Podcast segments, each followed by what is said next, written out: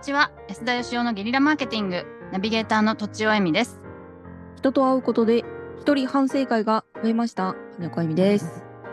安田義雄です。わかるわなんかつい言っちゃったりするんですよわかり余ま計なす一言とかわかりますよええええうん。あーってなってます、うん大したことないですよ。私の人生の、その、なんて言うんですか、えやっちゃった後悔に比べたらね、えええ大したことないですよ。今日はそんなテーマですか違います。今日はですね、違った違ったうん前世の記憶についてね、前世の前世の、まあ前世があるとしてね、はいはい、生まれ変わりとかがもしあるとしてですよ、はういん、全人類の前世の記憶が蘇ったら、果たして人類は平和になるのか、それとも終わっちゃうのかっていうですね、これを最近よく考えるんですよ。ええーえどういうこと例えば今ね、はあいの、イスラエルとパレスチナが戦争してるじゃないですか。はいあーうんうんだけど、その、前世、実は今、イスラエル人だけど、前世パレスチナ人だったと。あーもう今、自分の子供なるほがどパレスチナにいるよと。うんで逆にパレスチナ人の人も、前世イスラエル人だったということが、記憶としてね、え、あそこにいるの俺の孫じゃん、みたいになったらですよ。うんもはや、こう、国家とかいうものを超えて、もう平和にならざるを得ないんじゃないのかなっていう気がするんですよ。ううんん確かにどう思いますめっちゃそう思いますでしょどうどうしたらいいのなんか思い出させる私は結局自分ごとにしきれないんじゃないかって気がするんですけどね自分ごとにしきれない。記憶があっても前世だし、はいなんでしょう例えば、はなんでしょうあの同じ国国だったら心を痛めるとかあるじゃないですかうん。うんうんあのやられてる側がね同じ国だったり、うん何人も亡くなったっていうと心を痛めると思ってるんですけど例えば沖縄の問題とかありますけどうんうん。軍事施設のねそういう問題も自分事として心を痛められるかっていうとなかなかできてないから結局それがだから、はいなぜかというと、僕は記憶がね、やっぱその、例えばうんうん沖縄に自分が住んでたとか、沖縄の人間だったとか、実際自分の知ってる人がひどい目にあったっていう記憶があったら全然違うと思うんですよね。うーん結局国籍とか、あの、いうのもね、全部記憶じゃないですか。子供が可愛いのも、今まで一緒に生きてきた記憶があるから子供が可愛いわけで、記憶喪失になっちゃったら多分可愛くもなんともなくなると思うんですよね。ようんうくんじゃあ、まあ、前世の人がまだ生きてるみたいな前提なんですかね前提前世で知り合いだった人がまだ生きてると。生きてると。うんうんだからもう繋がってるわけですよ。ずっと何世代もの記憶がね。蘇っちゃうわけですよ。基本的にもし、その生まれ変わりというものがもしあるとしたらですよ。うんうんおそらく、その前世までの記憶を完全に消去されて生まれてくるっていうルールになってると思うんですね。はい、うんうんうんどうしてかっていうと、そうじゃないと、なんかその、学べないもの、うんうん体験できないものとかがあるんじゃないのかなと。うんだってなんか、3 300回目ですみたいになってくるとなんかマンネリ化してくるじゃないですか。ゲームみたいに。あとはうんもうんう今回うまくいかなかったからちょっとリセットしとこうみたいなのとか、はいはいはい。なりそうで、だから多分、その、でも今回、根性が全てですっていうね、ここだけの記憶を持って生まれてくるんだと思うんですよ。うん。うん。なるほど。でももしなんかの表紙に蘇っちゃったら、こうやってなんか人類が平和になるかもしれないし、都庁さんのおっしゃってるように、全く関係ないかもしれないし、うん、逆にですね、私はですね、なんかその、なんか、人間ってやっぱこのね、あの、物理世界が全てだというところで、ここで何かを体験するために生まれてきてるんで、うんそれこそその他国の人も愛するっていうことが一瞬で起こってしまうと、もうなんか人間である必要がなくなってですね、うん。おーもう人間劇場が一瞬で終わっちゃうんじゃないのかなっていう気もするんですね。うんうん、はい、終了、みたいな感じ。えー、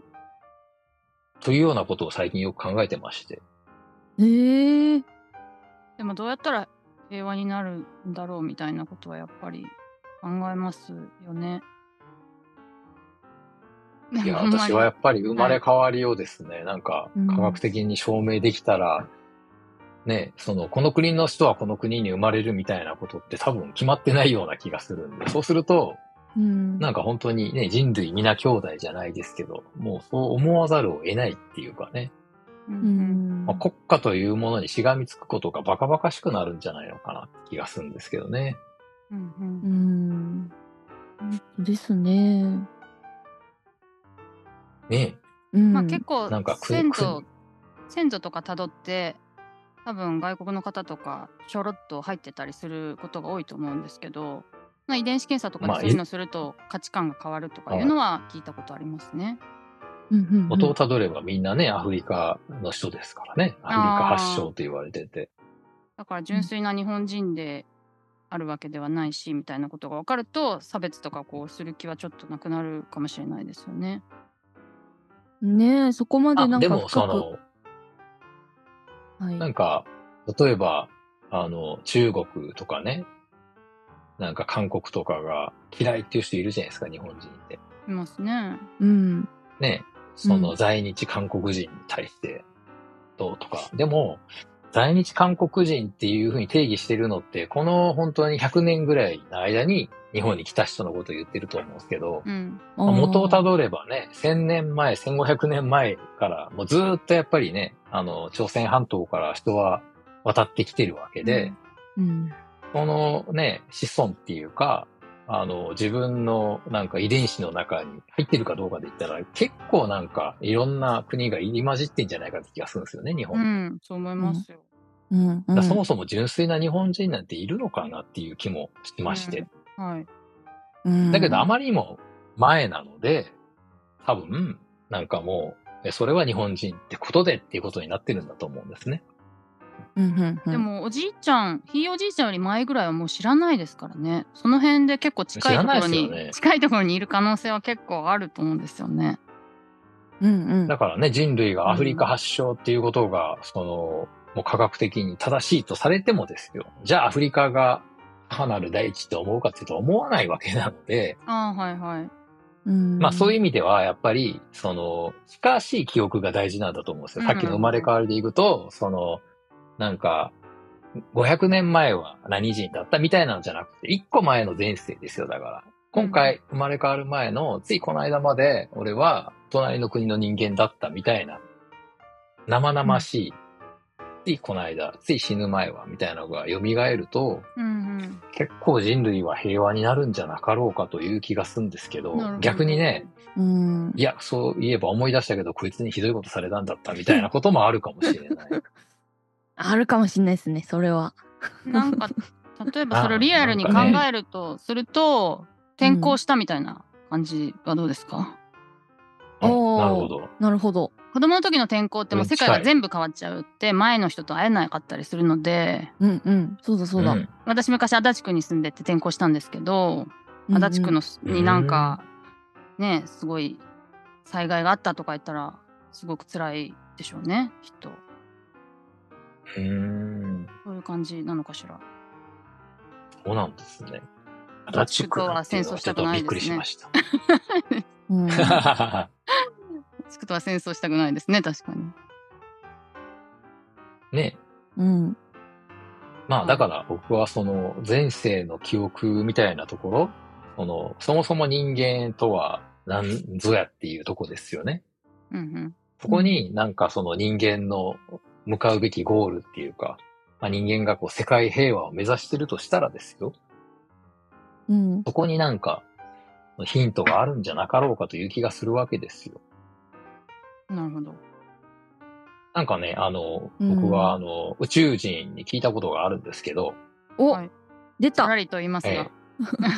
え、さらりとな言いんまだすそれが、は、 はい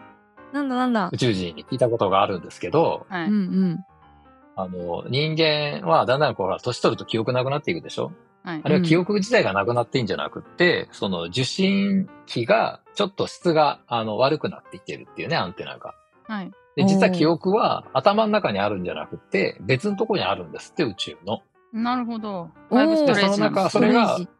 そう、そう、クラウドなんです。う。うんんうんそれを受け取ってんだけど、受け取る側のちょっとそのアンテナがね、劣化してるから受け取りにくくなって記憶が曖昧なんですけど、だから前世の記憶も実はあるんですよ。あるけど、それは、あの、この樹脂は送られないようになってるんですよ。うーん。なるほど。